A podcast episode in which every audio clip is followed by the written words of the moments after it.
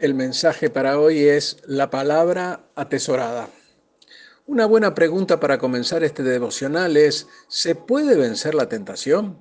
Bueno, yo puedo decir que la Biblia está llena de consejos para que nos alejemos de las mismas.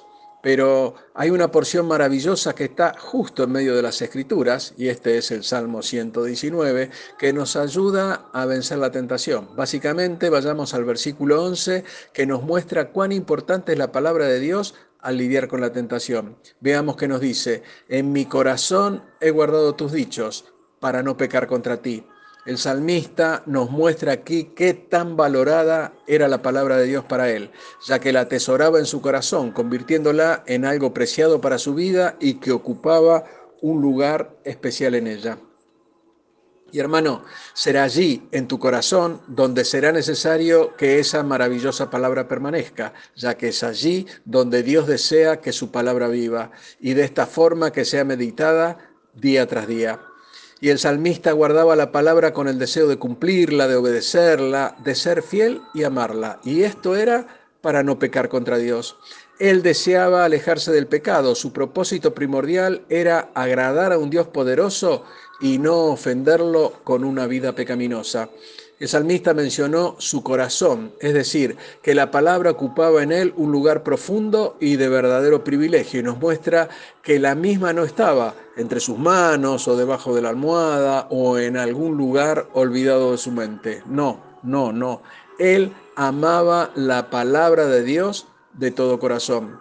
Él almacenaba la bendita palabra no de forma temporal, él la leía y la discernía, la recibía con gozo, la cumplía con persistencia, la defendía con valor y la estimaba con generosidad. Spurgeon dijo sobre el corazón del salmista que él mismo sería guardado por la palabra ya que él guardaba la palabra en su corazón.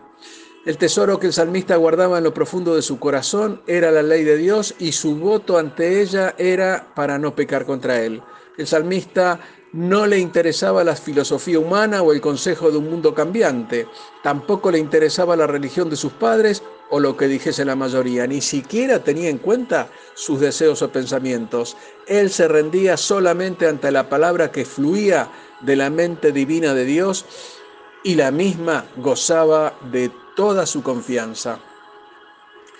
Quien tenía como propósito principal escapar de las tentaciones y de este modo evitar el pecado, el mismo que nos acecha a nosotros a cada instante. Y lo que deberíamos aprender es que el ejercicio espiritual por escapar de las tentaciones es constante y en todo momento. Y lo único que nos puede ayudar en este camino es atesorar la palabra de Dios en nuestros corazones. Tengamos como meta lo que nos dice el salmista, quien había llenado su corazón de la palabra de Dios para que el pecado no pudiera penetrarlo o contaminarlo.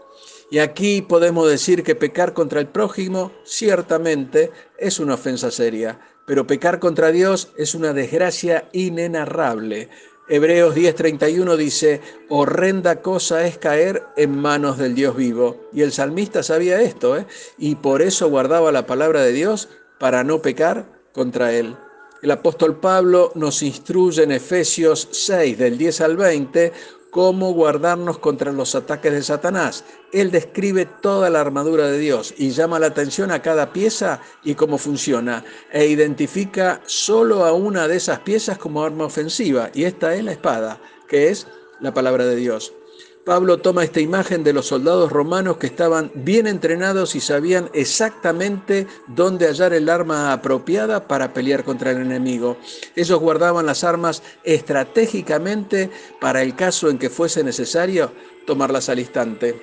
Y hermano, tú debes saber que para pelear contra las tentaciones tenemos que tomar la espada, es decir, esa arma ofensiva y sin pestañear, ya que algunas situaciones requieren refutación instantánea. Y además debemos saber que no hay forma de evitar el pecado sin atesorar su palabra en lo profundo de nuestras mentes y de nuestros corazones.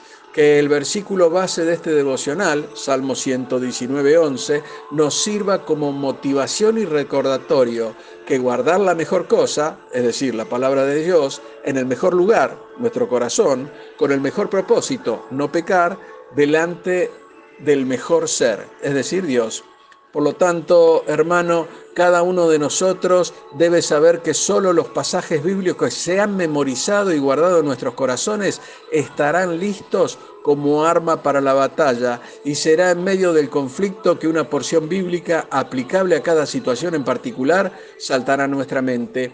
Y con esta y la ayuda del Espíritu Santo es que podremos vencer las tentaciones que nos acechan a cada paso. Y así como los soldados romanos, nosotros nunca debemos estar desarmados cuando Satanás nos ataque. Y seguro, hermano, Satanás nos atacará en el momento menos pensado. Y no habrá otra forma efectiva de defendernos si la palabra no está en nuestros corazones. Por lo tanto, es necesario que la atesoremos y que ella sea el reflejo de una vida vivida para Cristo. Y que nuestro anhelo más grande sea no pecar contra el Señor. Dios te bendice. Amén.